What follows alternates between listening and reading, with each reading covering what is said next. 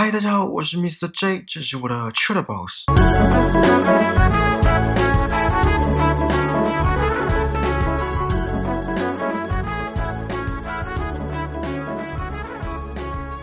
听完上礼拜的分享，大家有去上课了吗？教授还要给一个量表，可以让学生评估自己的幸福指数是多少。教授自己也说了，他本身的幸福指数是在平均值以下的，就算他是 The Science of Well-being 这堂课的授课者。上礼拜一开始有问大家认为幸福是什么？对于幸福的定义是什么？是什么样的状态？是什么样的情绪？可以持续多久？又是什么会让你感到幸福？教授把这门课分成五个部分。上礼拜跟大家聊了前两个 misconception about happiness 对于幸福的误解，跟 why our expectations are so bad 为什么我们的期望都这么糟。第一个部分的误解包括高薪的工作，也可以想成物质条件比较高的生活水准，因为钱赚得多，就会想要买好一点东西或享受好一点的品质。然后还有真爱、身材跟美，这些都不是会让我们感到幸福的要素，就算有，也维持不久。其中我比较不认同的是身材跟美。我觉得高颜值的外表，人生真的会比较顺遂一点。在很多影视作品中都可以看到类似的概念，虽然都很讽刺，不过这只是我个人浅见，大家还是自由行政吧。第二个部分的期望，教授有提到 reference point 参考点，参考的对象包括自己跟别人，简单讲就是比较，没有比较没有伤害。因为永远有人的生活比我们还要精彩，永远有人的生活比我们还要如愿，所以少跟别人做比较，真的会比较快乐。接着有讲到一个现象叫 hedonic adaptation，享乐适应现象。简单讲，就是随着时间的流逝，我们大脑对于任何刺激都会适应，所以在情绪上的波动也会减缓。没有像第一次接收到刺激的时候那么强烈。我也举了一天午餐都吃麦当劳薯条跟单曲循环的例子。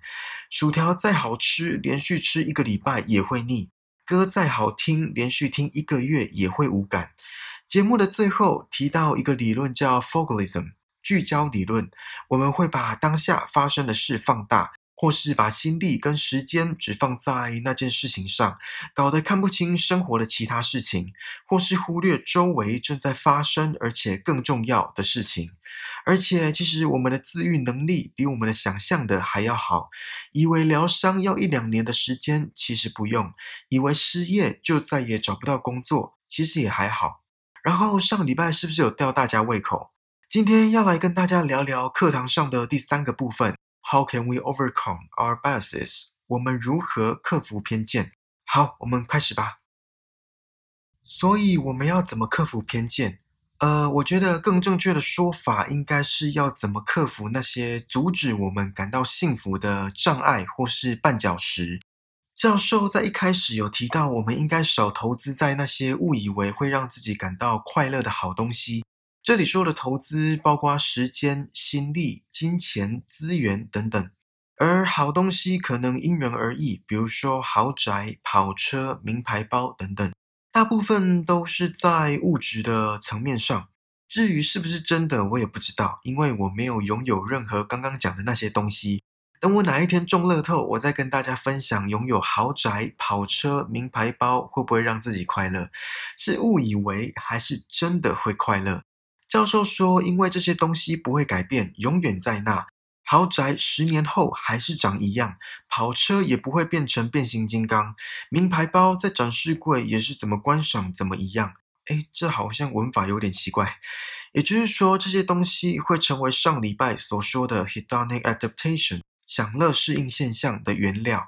习惯了之后，看久了之后，喜悦感就没有一开始那么强烈，那么兴奋。”几年前，我一位同事刚买新房子，在入住之后的几个月，他时不时的会提到他的房子有多棒，格局设计的有多好，装潢花了多少钱，家具去哪里采购的，就连冰箱里的制冰机，他也可以分享。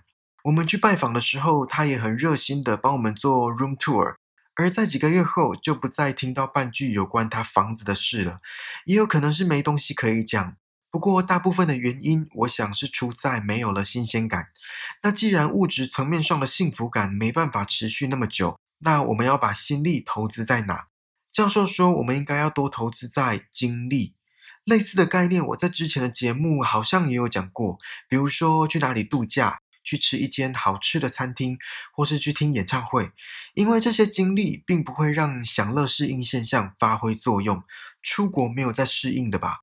就算常出国，也不会都去同一个国家，餐厅也不会都吃同一家，会想要换换口味。演唱会大家应该没听过两场一模一样的吧？就算同一位歌手，歌单也会换一下。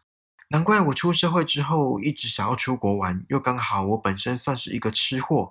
看来我喜欢的事情刚好符合教授所说的，只可惜我口袋不够深。好，我们回来，大家回想一下，出国前一天的期待感跟收到包裹开箱前的期待感，哪一个比较强烈？呃，前提是这两个价钱是一样的哦。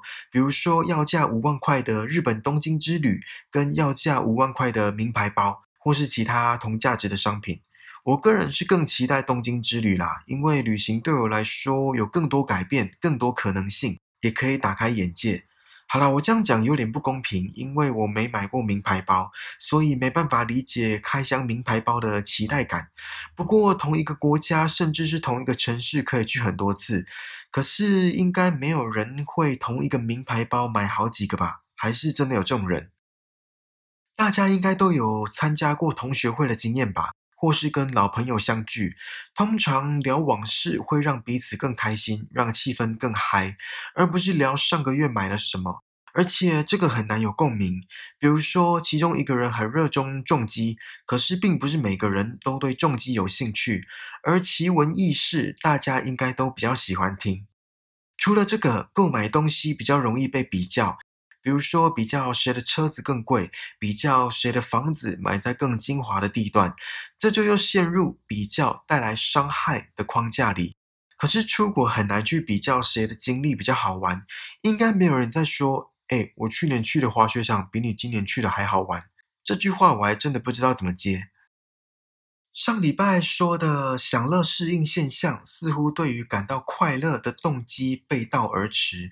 那要怎么克服这个现象？教授有提出几个方法。第一个就是活在当下，是不是乍听之下出现在脑海里的第一句话是“又来”？不知道听过几千遍了，我也不例外。教授的意思是说，要好好感觉每一刻。比如说，品尝美食的时候，就专注在味觉，不要边吃边划手机。或是边吃边工作，旅行的时候就专注在发生在身边的人事物，不要边玩边划手机。哎，怎么都有划手机？科技的进步真的是两面刃。好，我扯远了，讲的直白一点，大老远跑到瑞士跟别人聊赖干嘛？忽略了周遭的美景跟美食，真的很不值得。那为什么要专注在每一刻？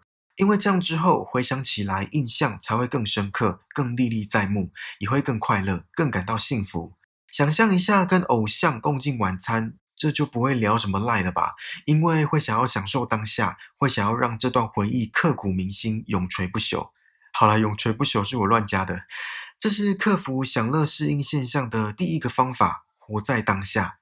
第二个方法是想象一下，如果没有发生这件事情，比如说如果没有出国，那就不会有那么多美好的回忆；如果没有遇到另一半，那就不会有那么多难忘的情人节或是纪念日等等。虽然这听起来有点像结果论，不过可以换个角度去思考，以预想未来的方式，比如说如果现在没有答应这个饭局，搞不好就会错过跟谁谁谁的相遇。或是如果没有接下这个案子，搞不好就会跟加薪或是升迁机会失之交臂之类的。这么设想的话，就可以为自己开创更多可能性。这是第二个方法。第三个是想象即将失去某项东西，这个东西可以是跟某个人的情感，或是某项物品。比如说，这是跟朋友的最后一次聚会。因为隔天他就要出国深造，可能几年后才会回来，那就会格外珍惜这次的聚会，并且在出国前为彼此留下难忘的回忆。而最后一个方法是学会感恩，感恩的正面影响力包括整体的生活、身体上的变化，甚至是运动时间的增加。可以在每天结束前写下当天感谢的人事物，会让自己的心情更平静。大家应该都有听过“小别胜新婚”吧？一对情侣在分开几个礼拜之后，如果再次相遇，就会变得更如胶似漆、形影不离。这也跟享乐适应现象不谋而合。而且也适用于朋友之间的相处。好久不见的朋友再次相聚，总会特别的兴奋。如果上礼拜才刚见面，情绪可能就没那么高亢。还记得上礼拜举的那两个例子吗？薯条跟单曲循环的例子。一天午餐都吃薯条，并且连续吃七天，这不腻也难。可是如果一个礼拜吃一次，就可以打破享乐适应现象，把两次享乐间隔的时间拉长。那每一次享乐所带来的幸福感就不会因为享乐适应现象而锐减。还有单曲循环，我在上完课之后有故意连续两天不听那首歌，到了第三天再听一次，那首歌依旧唱到心坎里，而且很深。上礼拜还有讲到 reference point 参考点，那这个要怎么克服？教授说我们可以重设参考点。有什么方法？第一个就是想想以前的经历，更糟的经历会让现在所遭受到的痛苦程度没那么强烈。教授也有提到，如果在新工作环境遭遇到挫折，想想以前的工作多血汗就好。这我之前其实也有想过，大家在职场上难免会遇到不如意的事吧？比如说今天工作量特别大，早出晚归，累得跟狗一样，狗搞不好还没你那么累。或是今天遇到难搞的客户，没水准又没礼貌，却为了五斗米要忍住陪笑。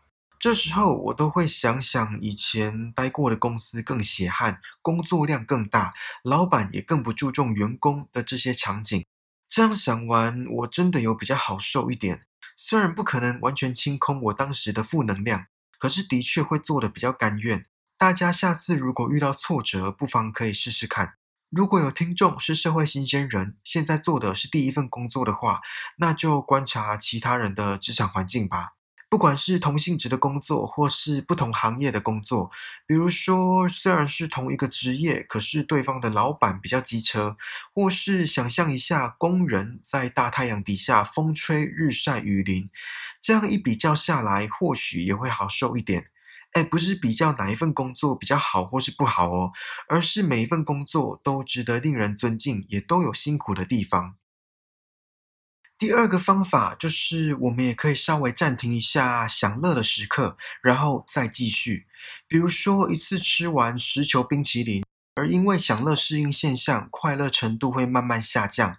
可是，当十球冰淇淋分两次吃，在第二次吃的时候，快乐程度会显著上升。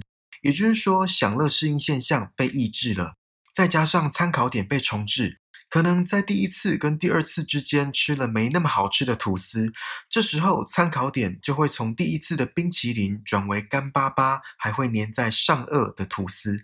如果有喜欢吃吐司的听众，请息怒，我这里只是举个例子，简单讲就是把幸福感分割，总体来说幸福感会更明显、更深刻。同样的，不快乐的事情如果被分割，不快乐的程度也是会被放大。所以，我们应该反向操作，不喜欢的事情就应该一次做完，一个长痛不如短痛的概念。最后一个方法是增加生活的多样性，选择不同的东西，参考点更多，而且也会被重置。比如说，像刚刚提到的冰淇淋，因为多了吐司这个参考点，多样性增加，下次再吃到冰淇淋就会跟上次品尝的时候一样美味。这也是为什么经历会比物质带来更多快乐，因为经历是多变的，参考点随时在变化。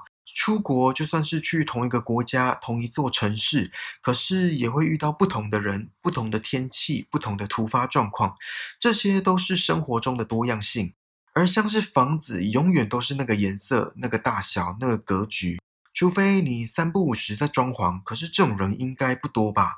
不知道大家有没有这个经验？把家中的摆设换个位置，心情就会跟着焕然一新；或是漆油漆时换个颜色，也会有生活新气象的感受。所以在生活中小小的改变一下，比如说通勤路线换一条，或是超商取货的时候改另外一间，或许会让心情有不同的转变，而且是好的转变。好，第三个部分结束。对我又要来吊你们的胃口了。下礼拜，也就是这堂课的最后一集，会跟大家聊聊课堂上讲的第四个跟第五个部分。What stuff really increases happiness？什么东西会真正的提升幸福感？还有 putting strategies into practice，在生活中实践整个好久成瓮底的概念哦。然后下礼拜也会跟大家分享教授提到的几个实验，我觉得很有趣。那就先在这里提前祝大家圣诞节快乐啦！如果有跟我一样圣诞节也要上班的听众，呃，我也不知道要怎么安慰你们，就想想我也在上班，跟你们同甘共苦，这样会不会让你们好受一点？总之呢，不管要上班或是要休假的听众，都希望大家有个愉快的圣诞节假期。好啦，这次的 Chill Box 就到这里喽，希望你们还喜欢今天生活番外篇的内容。请记得帮我订阅这个节目，然后打星评分、留言，并且分享给身边可能对 The Science of Well-being 幸福的科学感兴趣的朋友。